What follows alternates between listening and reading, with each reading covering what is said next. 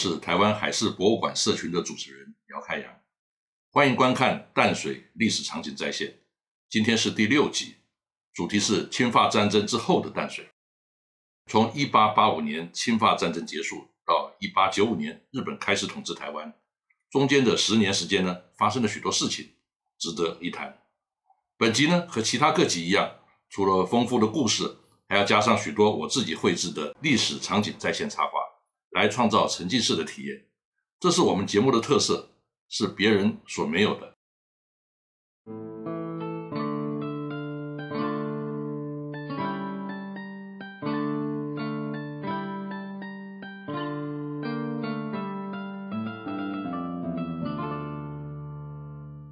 侵法战争以一八八五年六月九日侵法新约签订，和主帅顾拔于六月十一日在澎湖病逝的方式呢。到结束，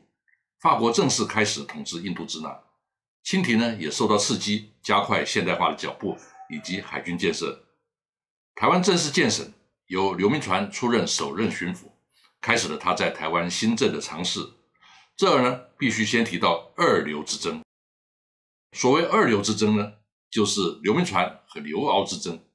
也代表淮军和湘军的派系之争。刘铭传来台之前呢。刘骜是台湾的最高长官，驻节台南府城。刘铭传来台之后呢，成为刘骜的上司。刘铭传认为刘骜废弛防务，不配合北部军队的协想。实际上，这是重南还是重北的战略之争。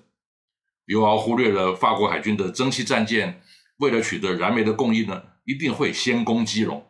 反而把防务的重心都放在台南府城。这个是刘敖现代化知识不如刘铭传之处，加上两人分属淮军和湘军系统，本来就不合。刘铭传在战争期间呢，就想要撤换刘敖，可是呢，实际上呢，不是很适合。到了侵法战争结束之后，台湾建省，刘铭传成为第一任巡抚，处理善后事宜，两人的矛盾更加扩大。这个时候呢，刘铭传对于刘敖的不满到达了顶点。于是上奏朝廷参刘敖十八大罪状，内容洋洋洒洒，包括军务废弛、吏治腐败、侵吞款项以及各种任用私人等等。这个时候呢，左宗棠刚好病死，湘军派顿失靠山，刘敖既被斩监后查封家产，并且发配黑龙江充军，最后死在边疆。李鸿章的淮军系统大获全胜。其实刘敖的命运早在一八八四年七月，刘铭传临危受命来台湾的时候呢，就已经确定了。刘敖在台湾甚久，担任台湾兵备道，本来是台湾防务理所当然的最高指挥官。临战之前呢，却突然空降了一个钦差大臣。很显然的，朝廷对刘敖呢已经不再信任。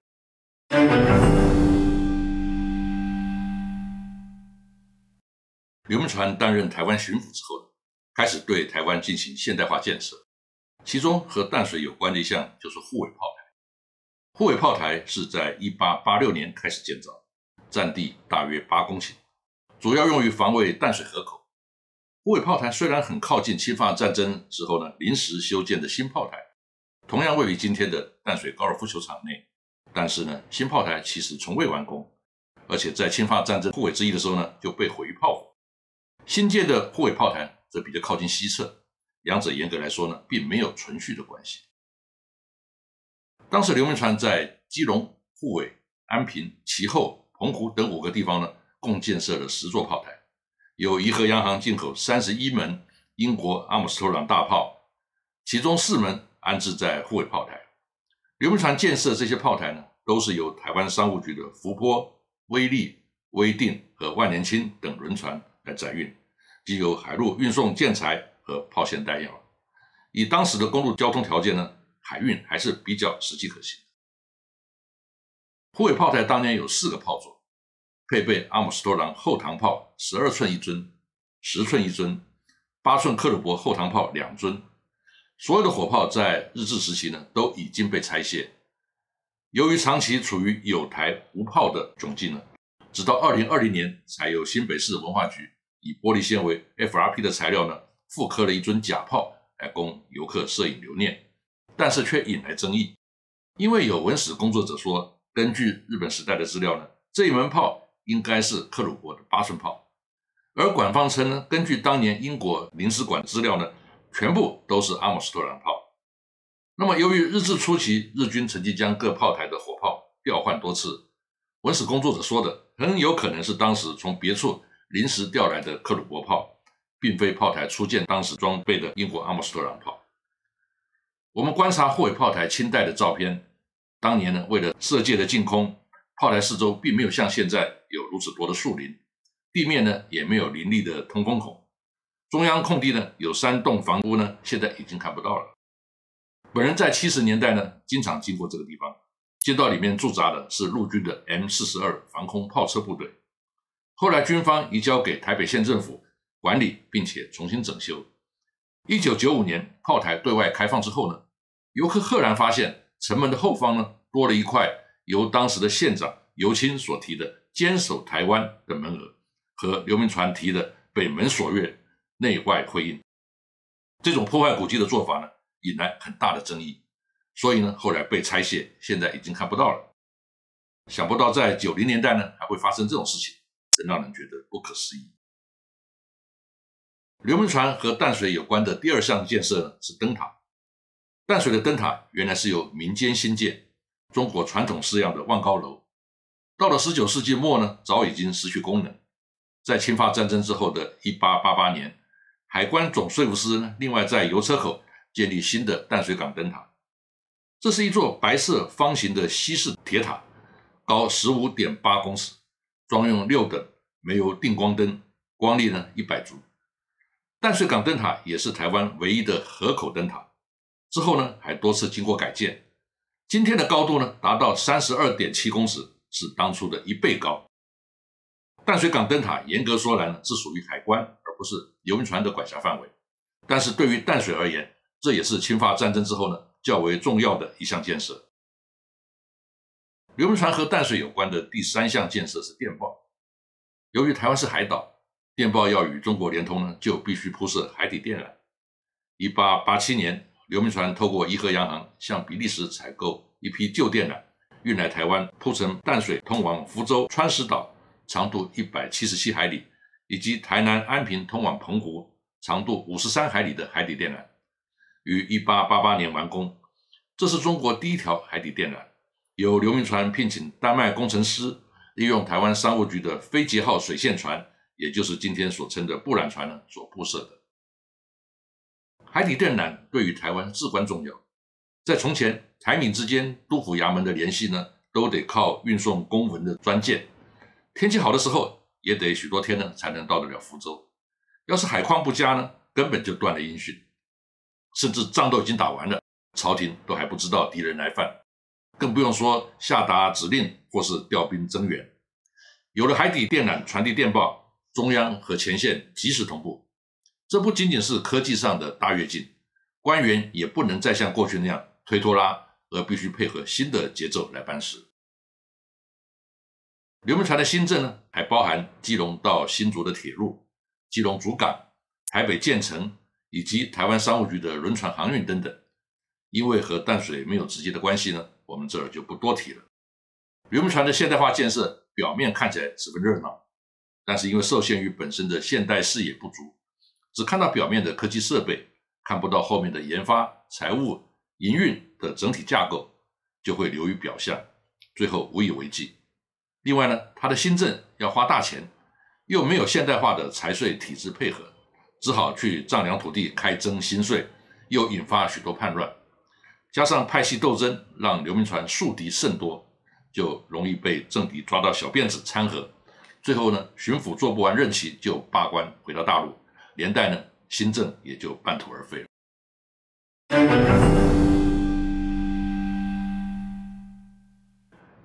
时间来到一八九五年，刚就任台湾民主国大总统的唐景崧，在六月四号晚上抛弃抗日联军，逃离台北城，前往淡水躲藏，在六月六号搭上德国商船 Arthur 号，中文翻译为压打号，呢逃往内地。这艘所谓德商压打号轮船呢，实际上就是刘铭传台湾商务局的驾驶轮，因为战争的原因呢，而暂时更改船籍到德国航商的名下。台湾民主国是当马关条约签订，日军来台湾接收的时候呢，不愿意降服的台湾人民结合留置台湾的清军组织的抵抗力量。由于马关条约是政府之间订定的国际条约，北京不便声援台湾的抵抗行动，为了不让朝廷困难，台湾人民在五月二十五日成立了台湾民主国，永立原来的台湾巡抚唐景崧为总统，年号永清，表示永远是清朝的臣民。并且声明事过之后呢，仍然回归大清帝国。但是才就任台湾民主国大总统的唐景崧根本没有抗日的意愿，他带着顾问陈继同以及少数亲兵呢，携带细软从淡水溜回大陆，置永历他的台湾人和他带来的广东籍兵勇于不顾。唐景崧要从淡水溜走，关键是护卫炮台是否会开炮拦阻。据说唐景松是透过淡水海关的洋人税务司。交付贿赂才被放行。主帅脚底抹油溜之大吉，剩下的清军军官呢，也纷纷设法找船内渡。被抛弃在台湾的士兵无人统领，补给中断，衣食无着，于是呢，开始打家劫舍。台北城内一片混乱。大道城的士绅、商贾和在台湾的洋人呢，受不了了，共同出资，让一个刚从鹿港北上的年轻人辜显荣。前往基隆探寻日军何时进城，日军这才了解，从基隆到台北呢根本没有防备，于是呢迅速进兵入城。母国官员的懦弱无情，士兵的野蛮残暴，这些都让台湾人看在眼里，最后甚至必须请求敌人赶快进城，这对原来一心向亲的台湾人心里产生重大的挫折感，这个影响非常的深远。曾经在五月二十五日升起台湾民主国黄埔旗的护卫炮台，在六月九日就降旗了，因为日军近卫师团的先遣部队抵达，护卫炮台一炮未发就投降了。这面黄埔国旗只存在了十五天。这一天，日本政府派原来担任基隆民政支厅长官的福岛安政大佐，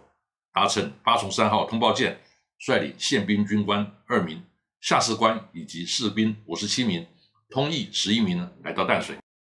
成为首任淡水民政支厅长官。这也是台湾最早进入日本统治时代的地区。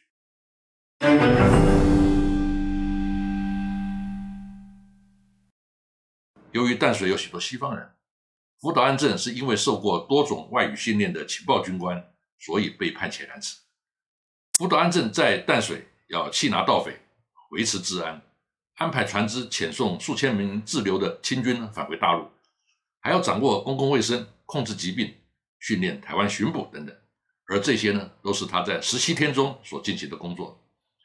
福岛安政在六月二十五日呢，就交卸职务给参事官大久保利武，前往台北担任新职。福岛安政可以说是建立淡水甚至台湾的现代警察制度。他在一九零零年义和团庚子事变当中呢。和川岛让树合作，建立警察组织来维持北京的秩序，成为中国现代警察制度的创始人。当时留守北京的肃亲王善祺，因此和川岛让树成为朋友，把他的女儿十四格格显于过继给川岛，这个就是后来鼎鼎大名的川岛芳子。以上是今天的内容，谢谢各位的收看，我们下次再见。